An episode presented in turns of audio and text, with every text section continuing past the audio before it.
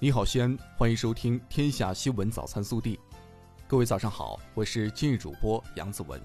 今天是二零二零年三月十三号，星期五。首先来看今日要闻。为有效应对新冠肺炎境外疫情输入，三月十二号，西安市新冠肺炎疫情防控指挥部办公室发布关于加强境外进入、返回西安人员疫情防控的通告。本地新闻。三月十二号下午，市疫情防控指挥部召开视频调度会议。会议强调，高度警惕、严密防范、精准管控，全力以赴坚决防止境外疫情输入。省委常委、市委书记、市疫情防控指挥部指挥长王浩讲话，市长、指挥长李明远主持会议。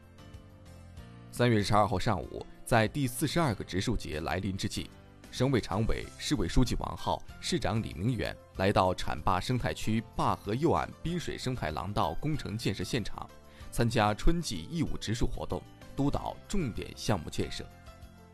三月十二号上午，西安市第二批招商引资网络集中签约活动在西安市投资合作局举行。此次网上签约项目二十个，涵盖多个产业。这些项目的签约，对于提升我市现代服务业升级、打造制造业强势，具有积极的推动作用。三月十二号，《经济日报》在同一天刊发了两篇报道，分别聚焦西安在疫情防控期间举办的生物医药产业集群系列项目网络签约仪式和今年以来中欧班列西安开行情况。记者三月十二号获悉，为全力做好二零二零届高校毕业生就业工作。三月份，省教育厅为二零二零届毕业生安排了七十八场大型网络招聘会，鼓励毕业生和用人单位通过网络实现岗位发布、简历投递、笔试面试等就业供需对接。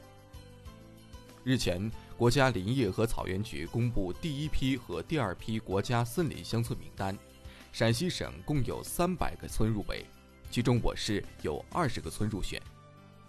为降低因司机疲劳驾驶诱发的事故率，近期利用现有的全国货运车辆安全管理平台——西安高速交警对辖区内货车车载卫星系统触发疲劳驾驶报警的数据进行提取，再通过信息提醒车主，进而消除隐患。后期交警部门还将依据数据逐步进行处罚。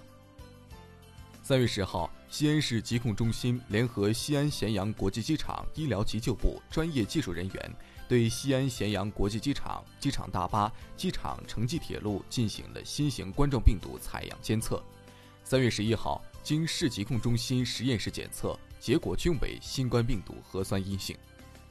三月十二号，第五期战役英雄榜揭晓，本期共有四十六个来自全国各地的战役故事参与评选。由本报报道推荐的被相关部门追授为最美退役军人的王辉获得战役英雄奖，并给予一万元正能量奖金。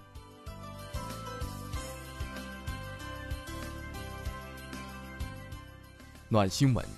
西安新知小学二年级六班的武晨硕有一位英雄妈妈，因为妈妈奔赴抗疫前线，爸爸又在外地工作，武晨硕只能由爷爷奶奶照顾。得知这一情况后，班主任张一超带领全班四十多名学生一起接力，为武晨硕和他妈妈加油鼓劲，用自己的方式为前线医护人员守护牵挂。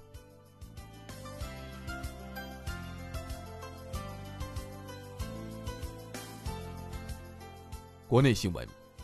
针对美方个别官员近日对中国抗疫努力的无端指责。外交部发言人耿爽十二号在例行记者会上说：“这种做法既不道德，也不负责任，而且对美国本国的疫情防控工作丝毫没有帮助。”国家卫生健康委新闻发言人、宣传司副司长米峰三月十二号在国务院联防联控机制发布会上表示：“总体上，我国本轮疫情流行高峰已经过去，新增发病数在持续下降，疫情总体保持在较低水平。”三月十二号，教育部召开视频会议部署二零二零年艺术类专业招生考试工作。会议指出，为防止校考引发大规模的人员流动和聚集，原则上，二零二零年高考前不组织现场校考。十二号，钟南山在广东省疫情防控发布会上表示，如果有些国家不对新冠肺炎进行强力干预，疫情事件可能还会延长。目前，意大利等国死亡率较高，要给予足够的重视。我建议各国响应世卫组织呼吁，能有国家层面的干预。假如各国都能动员起来，可以期待六月份控制住疫情。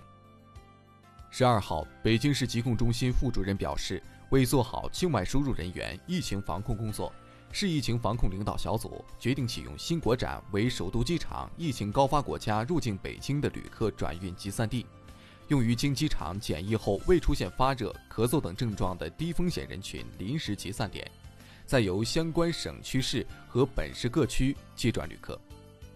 十二号，武汉市新冠肺炎疫情防控指挥部医疗救治组医疗组组长白祥军表示，在中央指导组医疗救治组的指导下。武汉计划在三月底分四批恢复定点医院正常医疗秩序，逐步满足广大市民的就医需求。武汉大学十二号发布通告，樱花开放期间，校园实行严格封闭管理，不对社会公众开放。为满足师生、员工、校友以及社会公众赏樱需求，樱花盛花期将免费开放十天左右网络云赏樱通道。经二十个日夜的治疗和护理。九十八岁天文学泰斗韩天启及八十五岁夫人已治愈待出院。二月二十四号，二人被转入浙大二院 ICU，当时二人均属重症患者，且基础疾病较多，出现营养不良等并发症。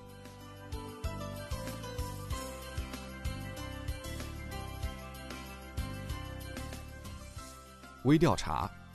据澳大利亚联邦政府十二号统计。截至澳大利亚东部下令时十三时，澳大利亚累计确诊新冠肺炎一百四十四例。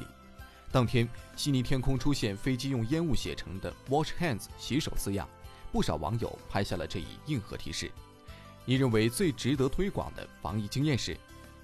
更多精彩内容，请持续锁定我们的官方微信。我们明天不见不散。